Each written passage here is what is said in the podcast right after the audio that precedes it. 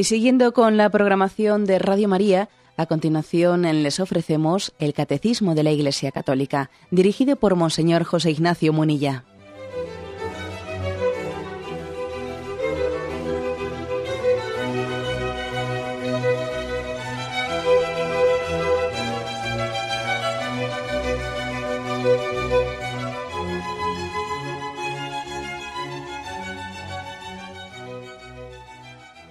Cordial saludo a todos los oyentes de Radio María. Un día más, con la gracia del Señor, proseguimos el comentario del Catecismo de nuestra Madre la Iglesia. Bien, comenzamos dentro de esta primera parte en la que estamos en el Catecismo, hablando en este momento sobre la transmisión de la revelación divina. El artículo tercero eh, que comenzamos tiene como título La Sagrada Escritura. Vamos a hablar de la Sagrada Escritura durante unos cuantos programas.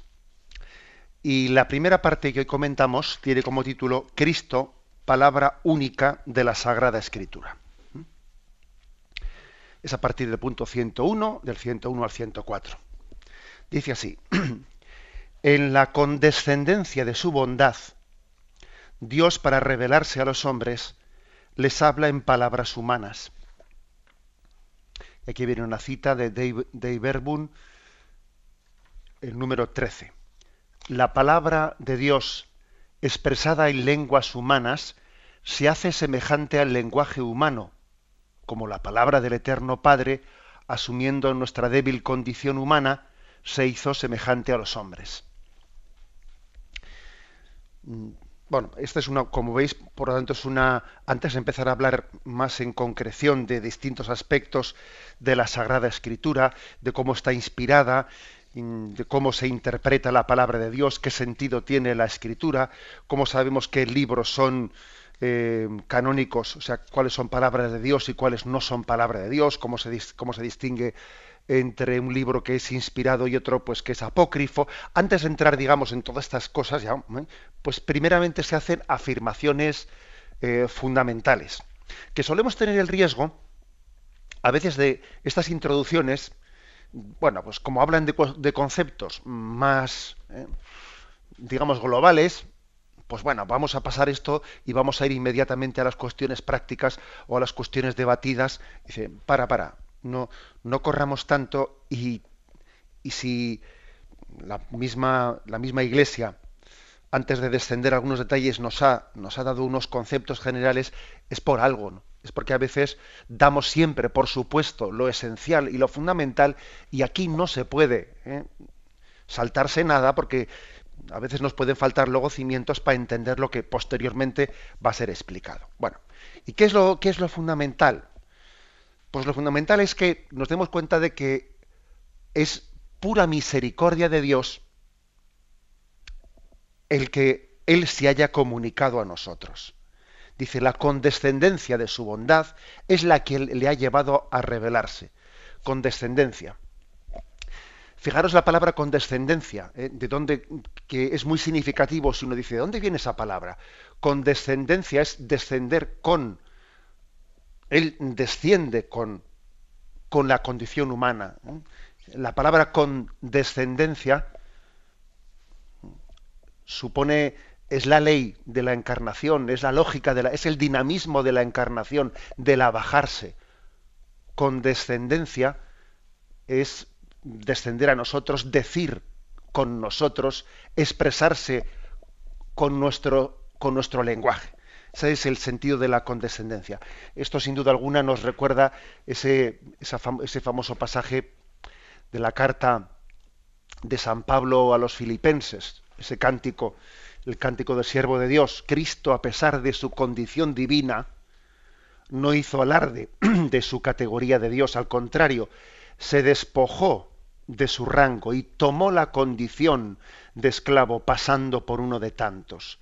Y así, actuando como un hombre cualquiera, se rebajó hasta someterse incluso a la muerte y una muerte de cruz.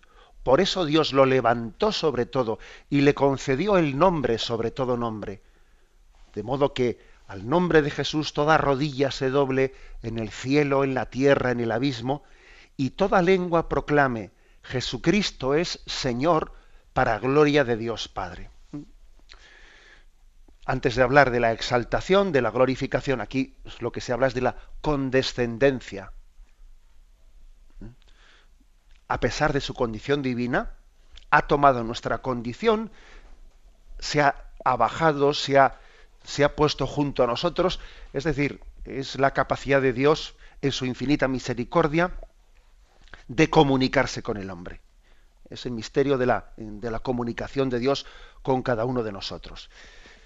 Esto es algo básico que nos debería de maravillar, nos debería de impresionar pues, que, Dios pueda hablarnos. Fijaros cómo en el Antiguo Testamento había ciertas creencias que decía que quien oyese la, la voz de Dios moriría. No se podía oír directamente la voz de Dios. Quien viese a Dios moriría. ¿Eh? Porque se entendía que la trascendencia de Dios era tan grande que, no se podía uno comunicar directamente con Dios. Era, bueno, ese tipo de, mm, de subrayados de la trascendencia de Dios, nosotros, por el hecho de que hayamos, hayamos tenido la misericordia de recibir la comunicación plena de Dios, no por ello debiéramos de banalizarlo. Claro, Dios se comunica con nosotros. Y eso nos parece una cosa totalmente eh, asumida, normal, esa conmoción que existía, que existe, que se ve en los muchos pasajes del Antiguo Testamento, no puedo ver a Dios y quedar vivo, no puedo escuchar su palabra, es una conmoción que nosotros tenemos que traducir a la gratitud, a, la admiración, al impacto que nos cause que, Dios se comunique con nosotros. Hay otros pasajes también del, de los evangelios que también nos tienen que ayudar para caer en cuenta de esto. Por ejemplo, el pasaje de Zaqueo, el pasaje de Zaqueo, de aquel hombre que había ido a hablar de Jesús y era un pecador y se sube a lo, alto de un árbol, de un sicómoro, para mm, ver pasar por allí a Jesús. Quería verle, no quería más. ¿eh? No aspiraba a hablar con él, pero quería verle. Y su gran sorpresa, su gran sorpresa es que al pasar por allí Jesús, le mira, le llama por su nombre y le dice, Zaqueo, baja de ahí que hoy tengo que ir a hospedarme en tu casa. Pero me, pero me ha hablado a mí, me conoce por mi nombre, pero ¿de qué me conoce Jesús? Esa sorpresa de Zaqueo, de saberse conocido, de, comprobar que era conocido. Y además que es que él, él, no quería más que curiosear, él no aspiraba más que a curiosear, a ver a ese Jesús, ¿no? Pero le impresiona que Jesús se pare, le mire, le llame por su nombre, lo mismo el episodio de la samaritana, ¿recordáis? Aquella mujer que, bueno, le dice a Jesús, ¿cómo tú siendo judío hablas conmigo que soy una samaritana? Y también luego dice el episodio, se extrañaron sus discípulos de que hablase con aquella mujer.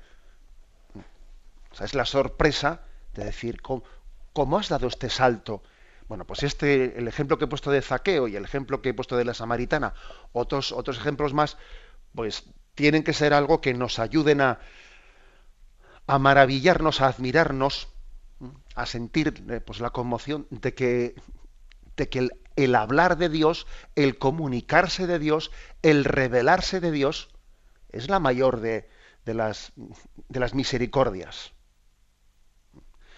Fijaros, Incluso Santo Tomás de Aquino dice lo siguiente, ¿qué gracia es mayor? ¿Qué gracia es mayor? ¿La creación del mundo, de la nada, el que existamos, o que Dios, después de crear el mundo, haya decidido revelarse y comunicarse a nosotros. ¿Cuál de las dos gracias es mayor? Es infinitamente superior la segunda. Porque claro, es verdad que hemos sido creados por Dios, es verdad que la creación es una, es una expresión de misericordia, o sea, existimos, existimos porque hemos sido amados. Bien, eso ya es muchísimo, ¿no? Pero claro, todavía esto se queda muy corto, no ya con que existimos porque hemos sido amados, es que es que Dios toma nuestra condición, es que Dios se convierte en interlocutor directo del hombre.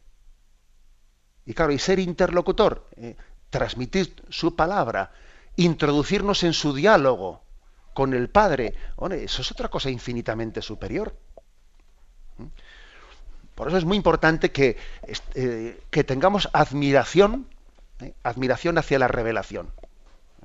admirarnos de ella. ¿eh? Es, por otra parte, es como la dinámica o la lógica de la, de la encarnación en la que Dios viene a nosotros. Para explicar esto, aquí se nos pone un, pasaje de la Dei Verbum, eh, del número 13. ¿eh? Entonces dice, la palabra de Dios expresada en lenguas humanas se hace semejante al lenguaje humano, perdón, lo he leído mal.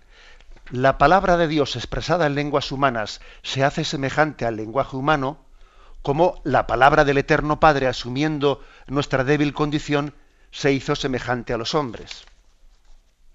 Es decir, igual que el verbo, el verbo eterno, asumiendo la condición humana, se hizo hombre, porque, vamos, porque fijaros, podía haber dicho, bueno, yo voy a conocer al hombre sin hacerme hombre.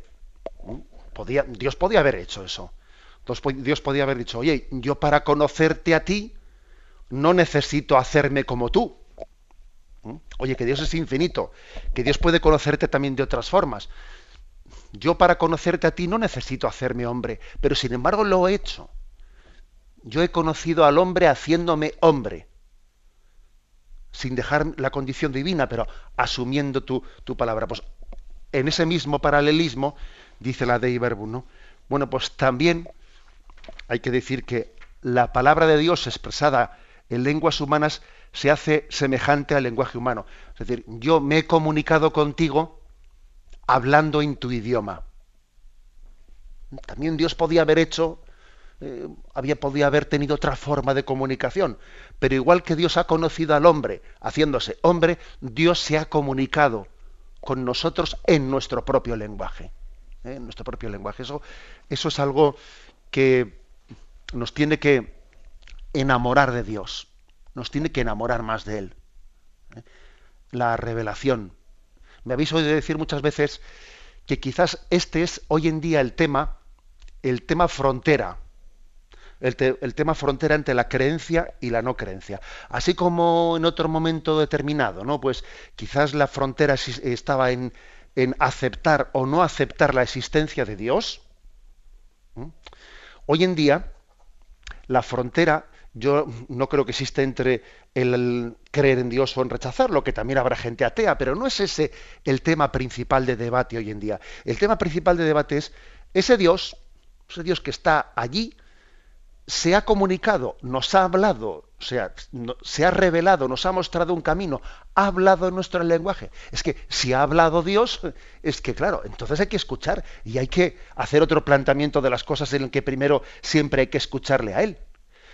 Hoy en día, hoy en día nuestra cultura actual no, no cuestiona que Dios exista o no exista. Bueno, allá cada uno, ¿no? Son cosas tuyas interiores, ¿no?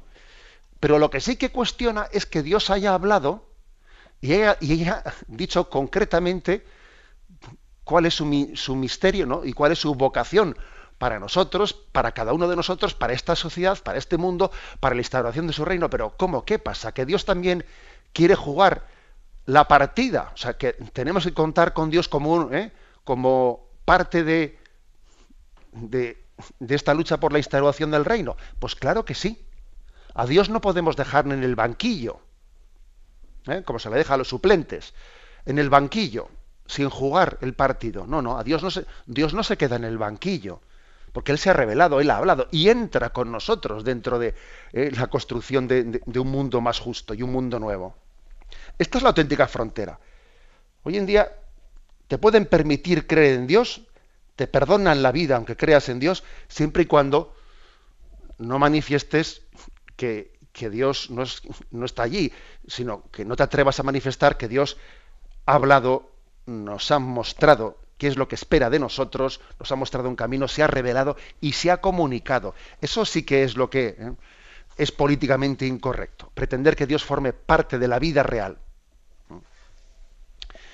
Bien, tenemos un momento de reflexión y continuaremos enseguida.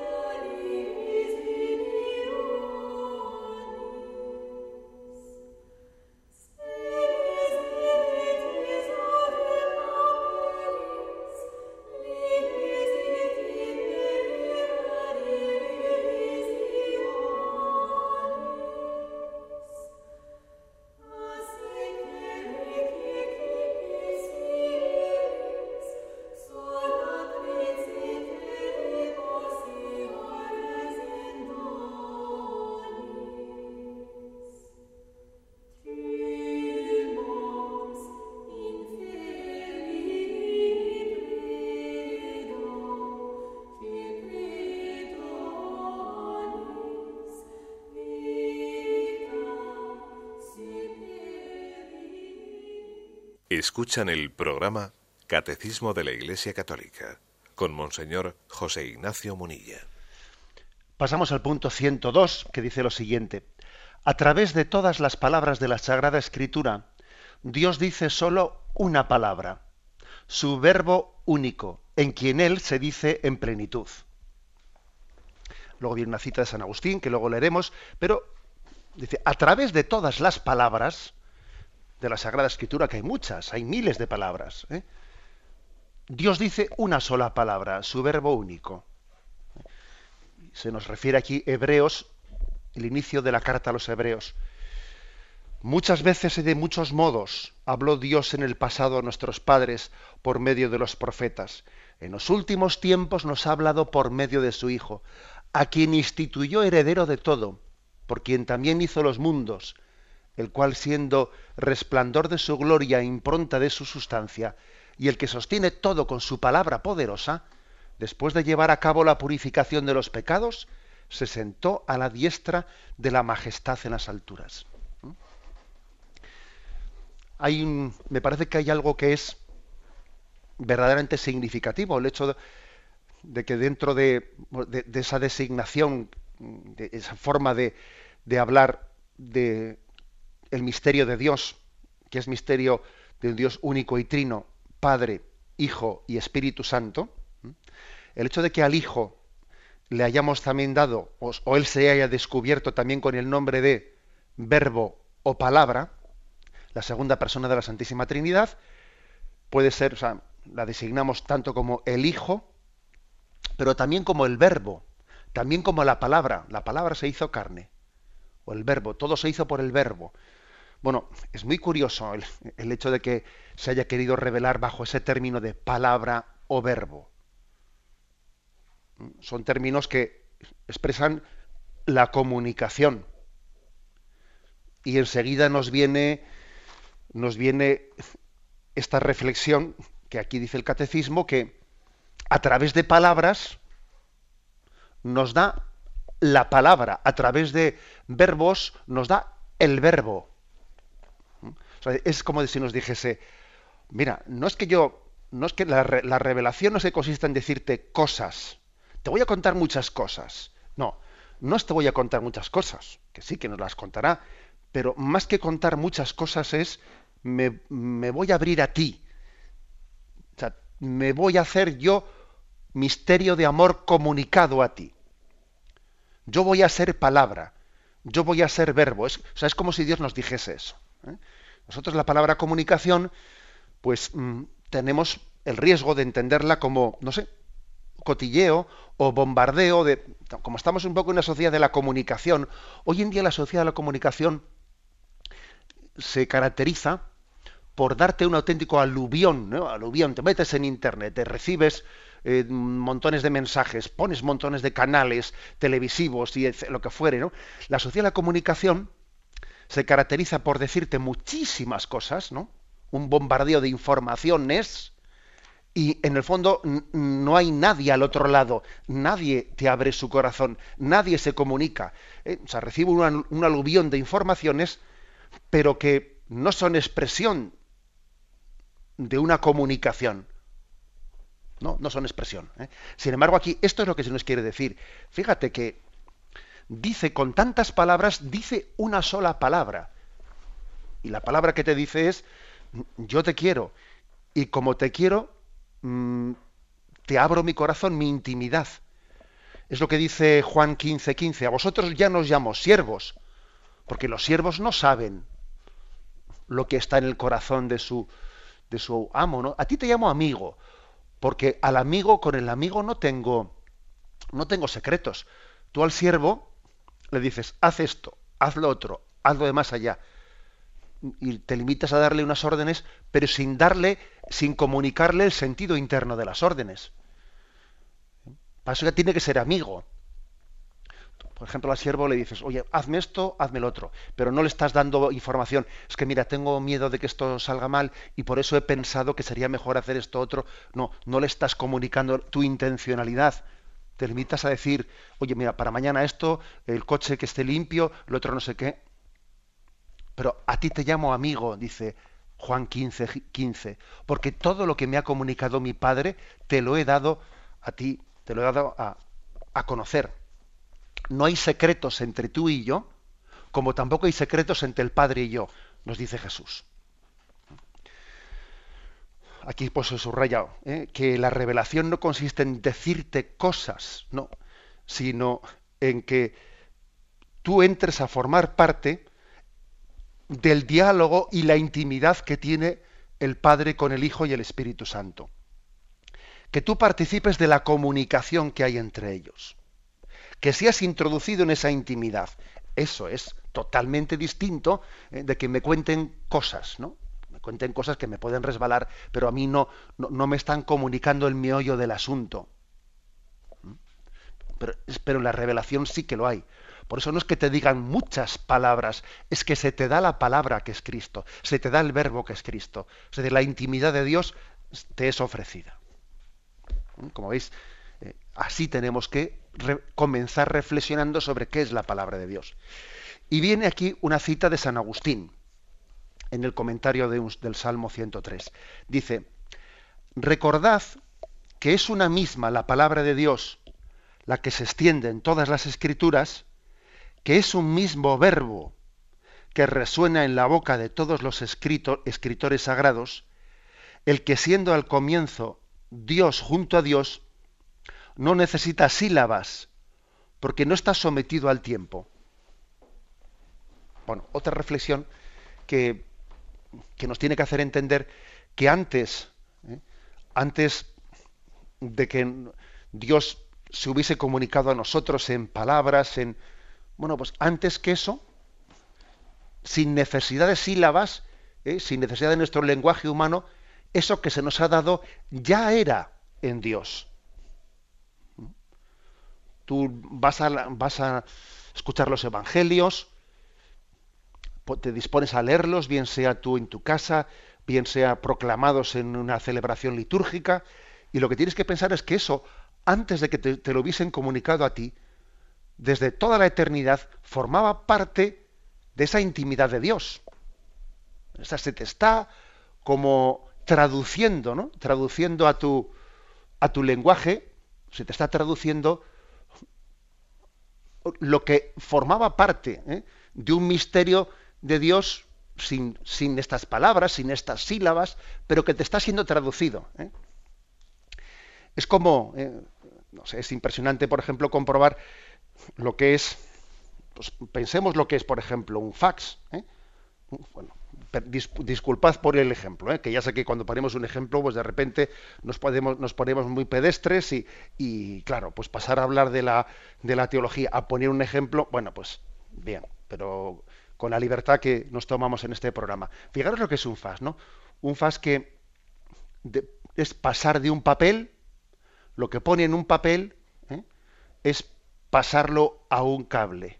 O, por ejemplo, lo que hoy en día ya la tecnología permite, que es pasar de la, la voz directamente a que un ordenador ya te lo dé escrito en palabras, que existe esa posibilidad, ¿no? Que haya programas que según tú vas hablando te lo van poniendo por, por escrito. Bueno, pues algo así ocurre con la Sagrada Escritura. ¿eh? Es decir, que antes de que fuese expresada en sílabas, ha formado parte de la mente de Dios desde toda la eternidad. Bien, pasamos al punto 103. Y todavía da una, una concreción más. Dice, por esta razón, la Iglesia ha venerado siempre las divinas escrituras como venera también el cuerpo del Señor.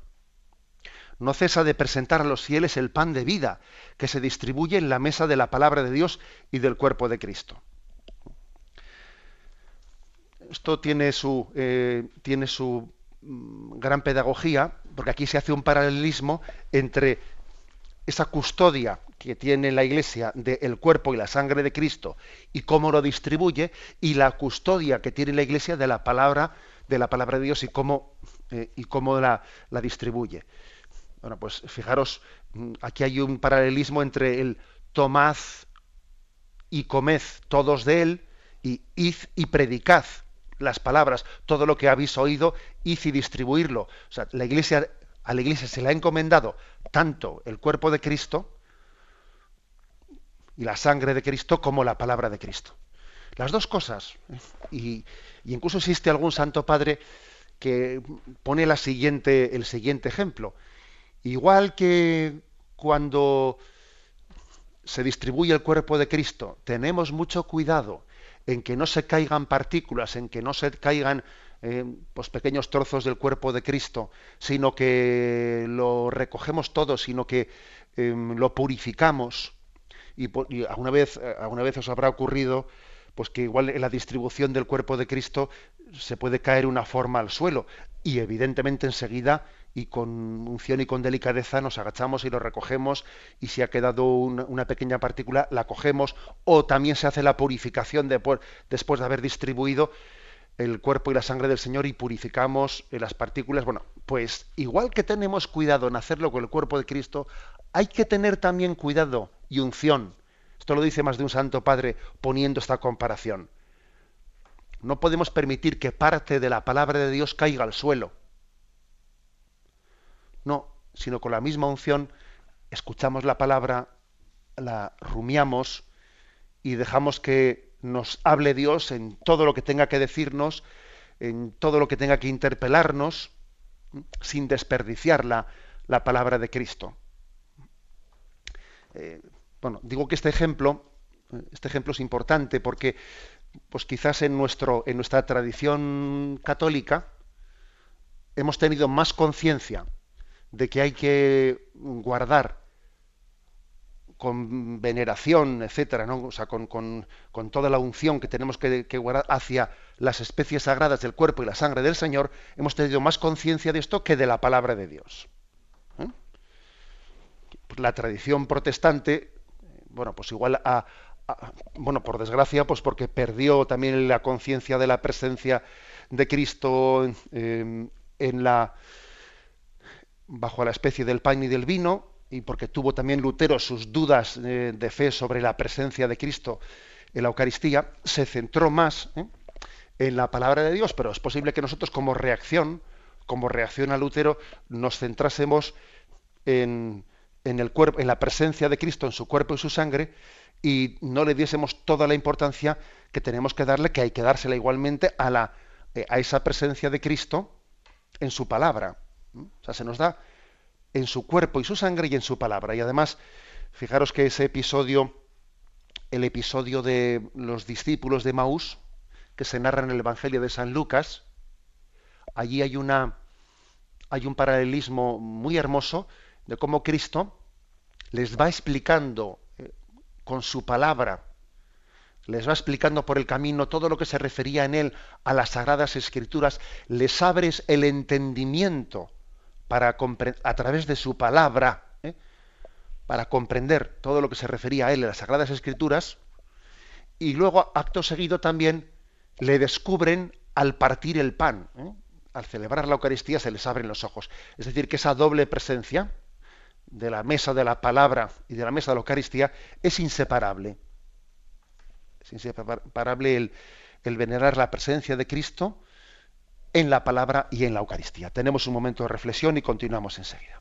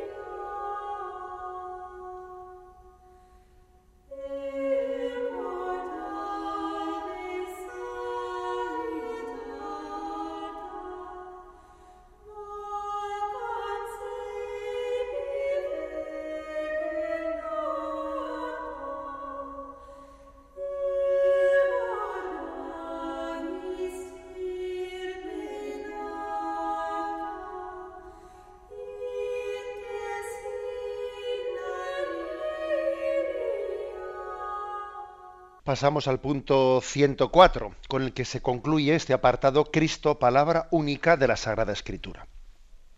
Dice así, en la Sagrada Escritura la Iglesia encuentra sin cesar su alimento y su fuerza. ¿Eh? Acordaros de tantas expresiones que se dicen, lámpara es tu, palabra para mis pasos, luz en mi camino. ¿Mm? ¿Os acordáis de aquel otro episodio de Elías que mm, necesitaba volver a comer para andar en el desierto? Eh, levántate y come, que el camino es largo. ¿eh? Y es el alimento de la palabra el que a nosotros nos permite caminar el camino. ¿eh? Repito, por esta razón, perdón, en la Sagrada Escritura la Iglesia encuentra sin cesar su alimento y su fuerza, porque en ella no recibe solamente una palabra humana, sino lo que es realmente la palabra de Dios. Bueno, se nos dan dos referencias. Primera, mm, primera carta de los tesalonicenses, capítulo segundo, versículo 13, que dice, de ahí que también, por nuestra parte, no cesamos de dar gracias a Dios, porque al recibir la palabra de Dios que os predicamos, la cogisteis no como palabra de hombre, sino cual es en verdad como palabra de Dios, que permanece operante en vosotros los creyentes. Es decir, que es una gracia de Dios, primero que Él se revele, y segundo que nosotros sepamos acoger su palabra también mm, y comprendiendo que en ella es Dios el que se nos da. son dos gracias, ¿no? La gracia de la revelación de Dios, pero también la gracia de saberla acoger y no confundir palabra de Dios con palabra de los hombres.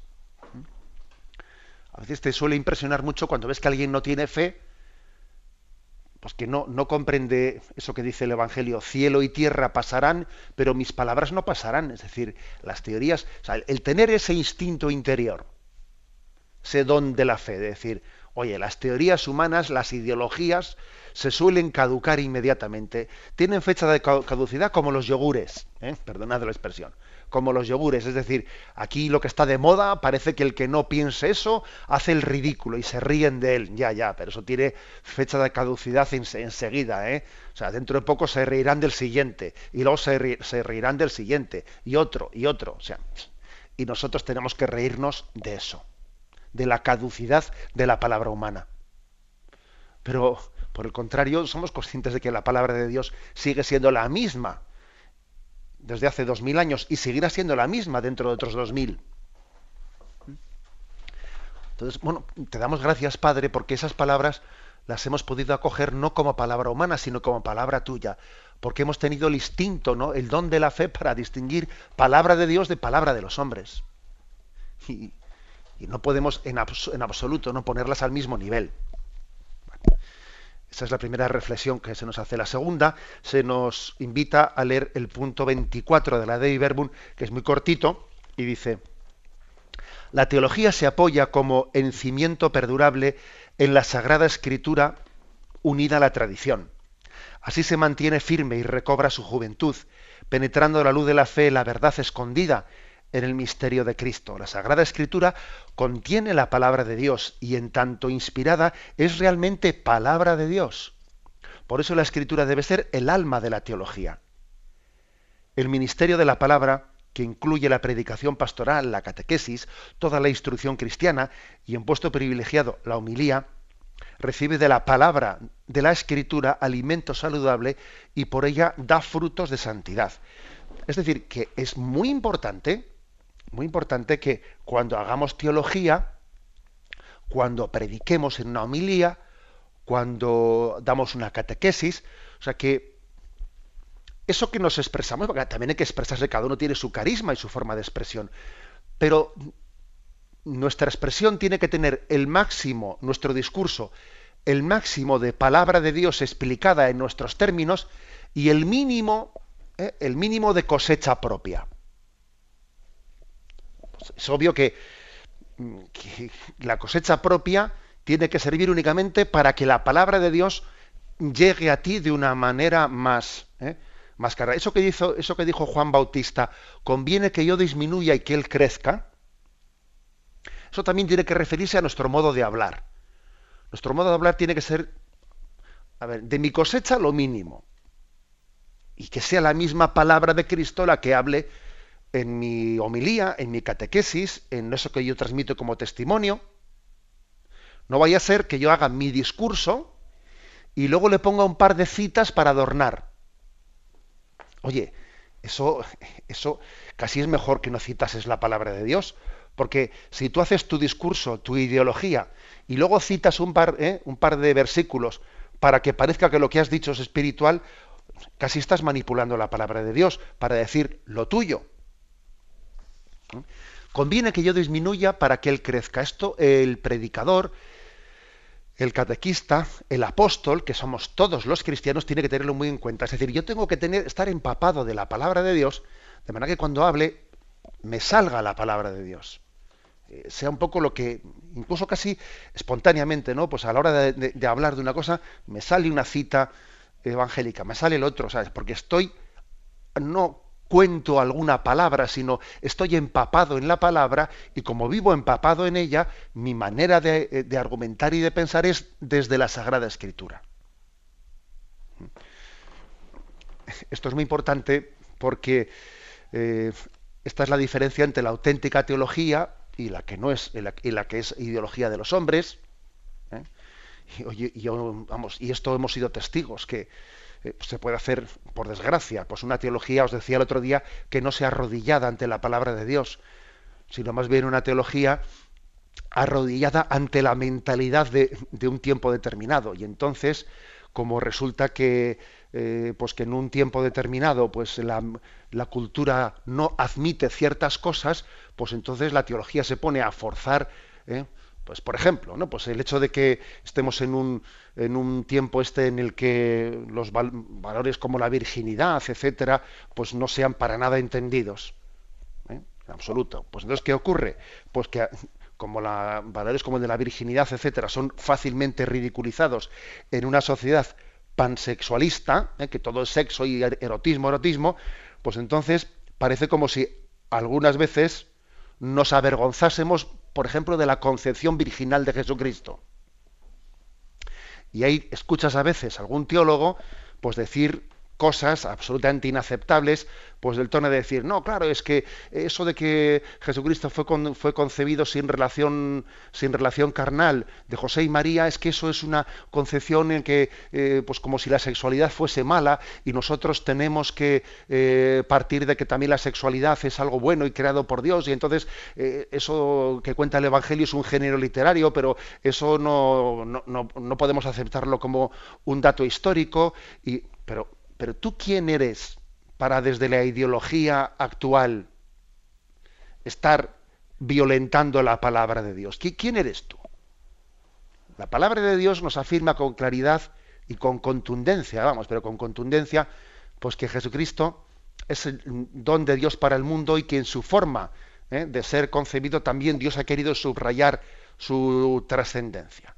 Y podía haberlo hecho de otra manera, pero Dios lo ha hecho así fue concebido por obra del Espíritu Santo en las entrañas de María. Entonces, tú parte de la realidad de la palabra de Dios y ahora no pretendas partir de una especie de dogma eh, de nuestra cultura actual, de que eh, hay que reivindicar no sé qué de la sexualidad. Por otra parte, ¿qué tendrá que ver reivindicar el valor de la sexualidad con el de la virginidad? Si más bien es todo lo contrario.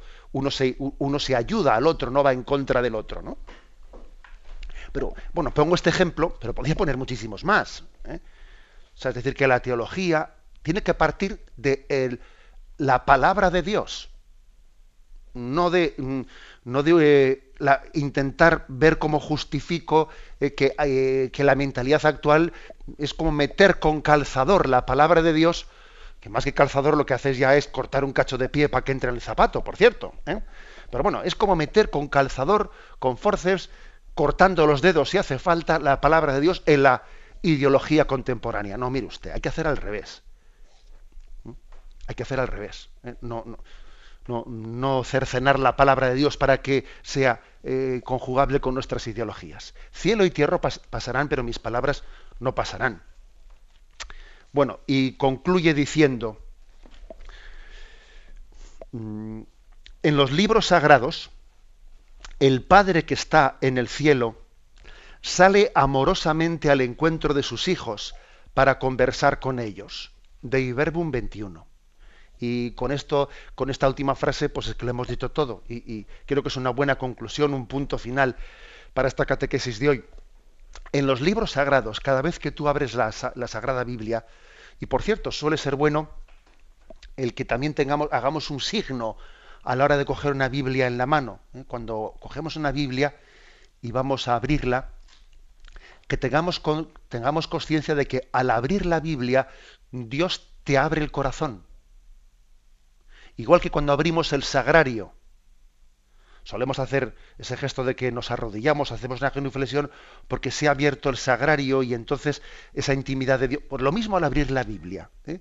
Al abrir la Biblia, Dios te ha abierto el corazón. Y a, y a veces se ha hecho el gesto de besar besar la Biblia al abrirla, igual que cuando el sacerdote proclama el Evangelio, después besa el Evangelio que ha proclamado. Es, es el Padre que te habla amorosamente, es Él el que sale a tu encuentro, es Él el que quiere conversar contigo. Imaginaros lo que es, ¿no? Abrir la Biblia y decirte, voy a hablar contigo, voy a conversar contigo. Recuerdo haber, haber participado en una ocasión en una Eucaristía pues me acuerdo que era con los eh, scouts, ¿no? Eh, estábamos en un, en un monte y entonces se iba a leer la, la primera lectura, que era la de la carta de Pablo, y entonces, bueno, habían preparado los chicos, todos los scouts, habían preparado la, la, liturgia, y entonces cuando llegó el momento de la lectura de Pablo, estábamos en pleno monte, en aquella Eucaristía, en un medio de un pinar, y entonces de repente viene un chico, uno de los scouts viene, viene corriendo como, como si fuese uno de esos, bueno, pues un, emisario, ¿no? que venía con un, con un papiro, con un manuscrito, y entró en la asamblea, ¿eh? vino corriendo gritando, carta de Pablo, carta de Pablo. Y entonces, bueno, había, subió al altar, se la entregó, eh, me, la entregó a mí al sacerdote, entonces yo la abrí y hicimos esa proclamación de la carta. Bueno, fue una especie de pequeña representación que se les ocurrió hacer a, aquellos ante, ante los niños, ¿no? Pero lo que me llamó la atención fue el que caigamos en cuenta que cada vez que vamos a leer o se nos va a proclamar, Dios viene a comunicársenos. Es como cuando eh, vamos al buzón y en el buzón abrimos, a ver qué carta tengo, a ver si alguien me ha escrito, a ver si alguien me ha escrito. Y, y además, si tienes una carta un poco personal, tienes un poco la curiosidad de leerla cuanto antes y hasta cuesta un sacrificio dejar esa carta que alguien te ha escrito para más tarde, porque es una carta personal y quisieras leer cuanto antes lo que te ha dicho, ¿no? Bueno, ese, tipo de actitud, ¿no? Es el que se nos quiere aquí educar.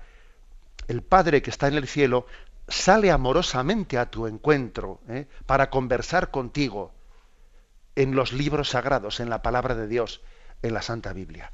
Lo dejamos aquí y damos paso a la intervención de los oyentes.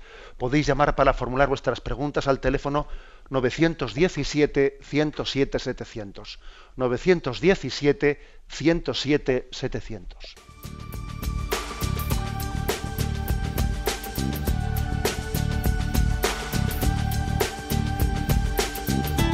Radio María le ofrece la oportunidad de recibir en su casa sus programas favoritos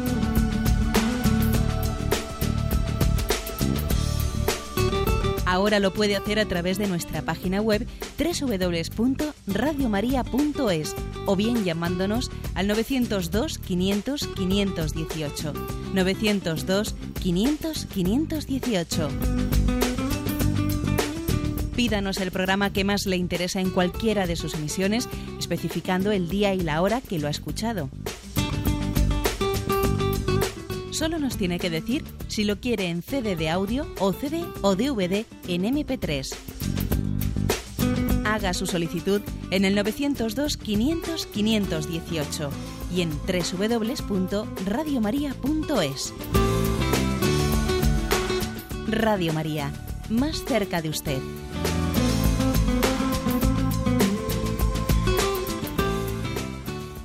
Sí, buenos días. ¿Con quién le hablamos? Buenos días, con Araceli de Anca, eh, soy de Madrid.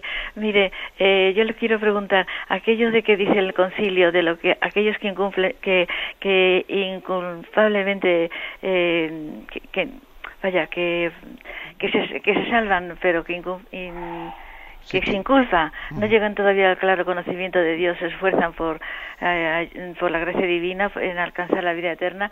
Esto se hace, eh, esto se salvan a través de la Iglesia, ¿verdad? de acuerdo.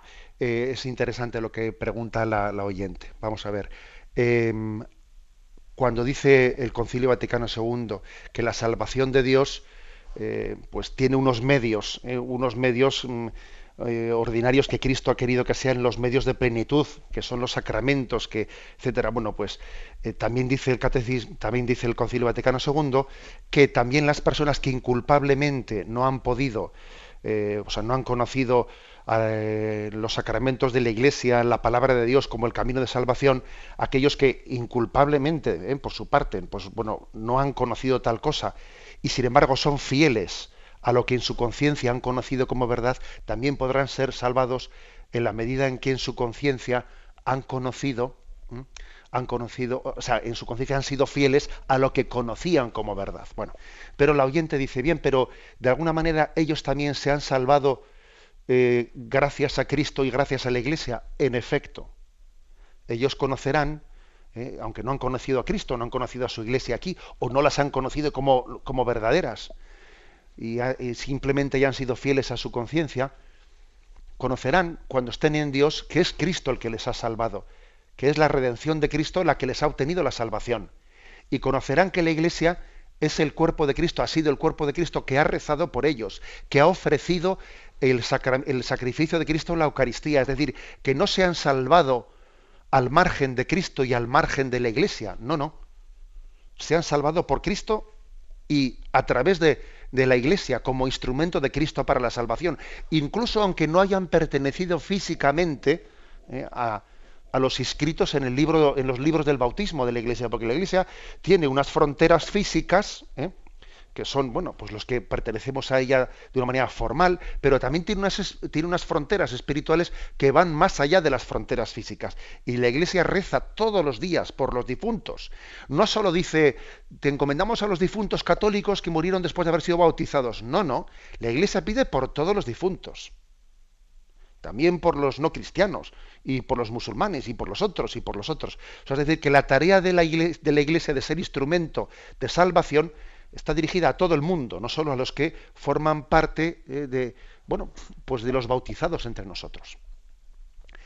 Adelante, vamos a un siguiente oyente. Buenos días. Eh, hola, buenos días. Sí, adelante, le escuchamos. Eh, mire, ayer habló usted de la teología arrodillada. Sí. bien, yo mm, sencillamente quería hacer un comentario breve. no hay teología sin filosofía. ¿eh? Eh, no hay teología que eh, pueda tener tal nombre si no hay un conocimiento de la filosofía. Sin embargo, mm, como dijo usted sobre las disquisiciones eh, metafísicas y complicadas, ¿no? Mm, yo diría que la filosofía, no toda filosofía es anticristiana. hay filosofías y troncos enormes de la filosofía que son muy cercanas al cristianismo ¿eh? y muy útiles. Eh, desgraciadamente, en los, tiempos actuales, mm, digamos que se, la filosofía que hay, pues sí, se está cultivando más una filosofía anticristiana, pero, pero históricamente hay eh, enormes troncos de la filosofía que son muy cercanos, ¿no? Y a pesar de que la teología, efectivamente, tenga que ser arrodillada, pero tiene que ser arrodillada junto con la filosofía, ¿eh? es decir, no se puede hacer, una, creo yo, en mi opinión, una teología al margen de eso. ¿no? Eh, perdone, muchas gracias. Bien, gracias a usted.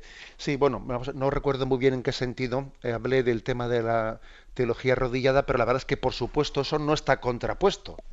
es otro tema, además de, no en vez de. O sea, es decir, la teología necesita de, de los recursos del lenguaje y el pensamiento humano, que a eso le llamamos filosofía, para expresar el misterio de Dios. O sea, yo ahora mismo, ¿eh? ahora mismo a la hora de hablar con vosotros, estoy utilizando una cierta filosofía, es decir, o sea, una, cierta forma de expresión ¿eh? de los conceptos teológicos. Ahora mismo la estoy utilizando, sea o no sea consciente de ello. Y por eso eh, los estudios mm, teológicos, siempre en los primeros años se dan unos estudios filosóficos. Y una de las pobrezas mayores de la filosofía está cuando no tenemos buenos cimientos filosóficos. En el plan de, en los planes de formación mm, teológica se tiene que dar una correcta metafísica, una correcta eh, pues nosiología, conocimiento de Dios, una correcta ética. ¿no? Eh, fue Juan Pablo II el que habló de las dos alas, ¿no? el ala de la fe y el ala de la razón. ¿eh?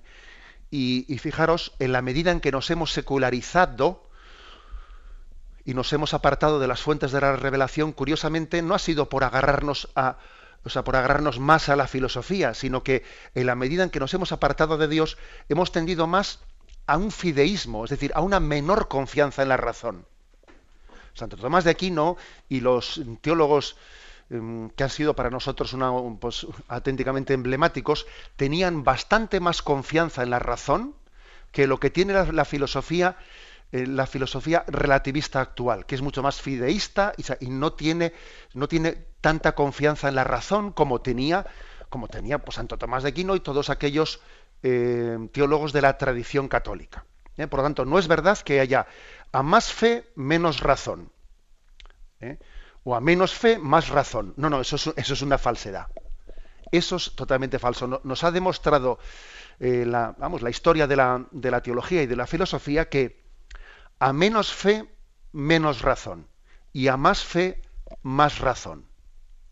Esto eh, esto fue uno, de mis grandes descubrimientos que yo cuando fui al, seminario me sorprendió que al entrar al seminario en los primeros años recibía unas clases de filosofía que yo, yo me, impresionó ver cómo la iglesia a, un seminarista le enseñaba que la razón nos puede, bien utilizada, nos puede decir muchísimas cosas. Bueno, damos paso al siguiente oyente. Buenos días. Buenos días. Buenos días. Adelante, le escuchamos. Sí. ¿Cuánto tiempo, Monseñor, tarda la Iglesia en contestarte, admitir, cuando has tenido la palabra viva y directa de Dios y con imagen? Vamos a ver, me imagino que detrás de, eh, detrás de esa pregunta así un poco enigmática de, la oyente habrá alguna historia personal que, que no que no podamos conocer, ¿no?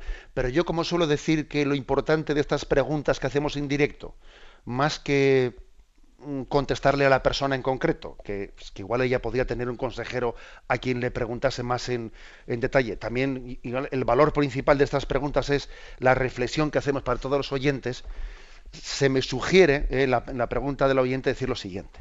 Es posible que el oyente haya hecho esa pregunta en el sentido de, decir, bueno, yo pienso que he tenido una especie de, eh, revelaciones particulares, como si yo en mi, eh, en mi oración hubiese percibido determinadas, eh, determinadas revelaciones de Dios y, pues, se lo he dicho a un sacerdote, se lo he dicho al obispo y veo que la Iglesia es muy prudente antes, o sea, es muy prudente en no dar por certero, por, no dar por cierto o no dar tal, sino que más bien me dice, mira, esas cosas que tú dices haber oído o visto en Dios, eh, vívelas tú interiormente, pero no pretendas que, bueno, me imagino que puede ser que vaya por ahí ¿eh? lo que el oyente pregunta. Eh, entonces, el asunto es, no es cuánto tiempo, sino el asunto es por qué la Iglesia es tan prudente. Pues, me pues porque tenemos una experiencia, una experiencia muy amplia, primero de que también nos podemos engañar. ¿eh? A veces no es tan fácil saber cuándo Dios eh, se está descubriendo, cuándo también una persona pues, puede tener determinados desequilibrios en los que no, confunde una revelación de Dios a, también eh, pues ciertas visiones suyas que pueden partir de ciertos desequilibrios. O incluso aunque haya algo de, de una comunicación de Dios, a veces también le mezclamos en la comunicación de Dios también la subjetividad de uno mismo. O sea, es decir, es complicado. Y por otra parte, no es necesario para la salvación, porque la Iglesia sabe que lo necesario para la salvación es mm, pues la revelación pública, la palabra de Dios, la tradición de la Iglesia, la vida de los santos. Eso es lo que es seguro y, en eso la Iglesia centra sus fuerzas. Por eso la Iglesia es tan prudente. Aunque sea muy brevemente, damos paso a una última llamada. Buenos días. Buenos días, señor. Mm, yo quería hacerle una pregunta. Últimamente, cuando voy a la Santa Eucaristía, pues resulta que el sacerdote dice, una vez que lee el Evangelio, dice, ¿y esto lo creéis? Pues esto no es así. Esto es figurativo, porque ni los santos existen, ni los mm, ángeles existen ni tampoco el demonio. Es el demonio es el bien que eh, el mal que tenemos y en los santos, o sea, los ángeles el bien que tenemos. Lo demás no existe, ni existió Adán y Eva, también os lo creeráis, que existió Adán y Eva, ni existió Adán y Eva, ni tampoco existe el fin del mundo, porque el fin del mundo cada uno es el día que se muere, ya se va con, con Dios. Los sepulcros están vacíos. Entonces quería que usted me dijera, porque ha habido mucha gente, yo pues me, me mostré prudente, pero ha habido otras gentes que se escandalizaron y contestaron al sacerdote. Entonces quería que me aclarase un poco esto. Pues mire, pues es doloroso lo que usted está contando porque desgraciadamente eh, pues tenemos también nosotros, estamos participando en el seno de la Iglesia, participamos de, de la confusión generalizada y de la secularización y del relativismo y también a nosotros eso nos influye. Y por desgracia el que un sacerdote utilice pues el púlpito que la Iglesia le ha encomendado para difundir sus dudas de fe y sus relativismos, difundirlos en los fieles, pues es algo muy grave. ¿Yo qué consejo doy a los fieles cuando ocurren cosas de estas? Pues bueno, yo mi, consejo es, en vez de montar un escándalo y en vez de... Lo mejor es hablar con el obispo, porque el obispo tiene esa, esa responsabilidad de que la predicación sea conforme eh, al magisterio de la Iglesia. A lo mejor es hablar con el obispo, escribir una carta o pedirle una cita y orar por ese sacerdote, orar intensamente por él, mm, ofrecer la Eucaristía, pedir, ofrecer nuestros sacrificios, creo que es lo que tenemos que hacer, porque nuestro gran, nuestro gran enemigo es la secularización interna de la Iglesia. Ese es nuestro gran problema. Me despido con la bendición de Dios Todopoderoso, Padre, Hijo y Espíritu Santo. Alabado sea Jesucristo.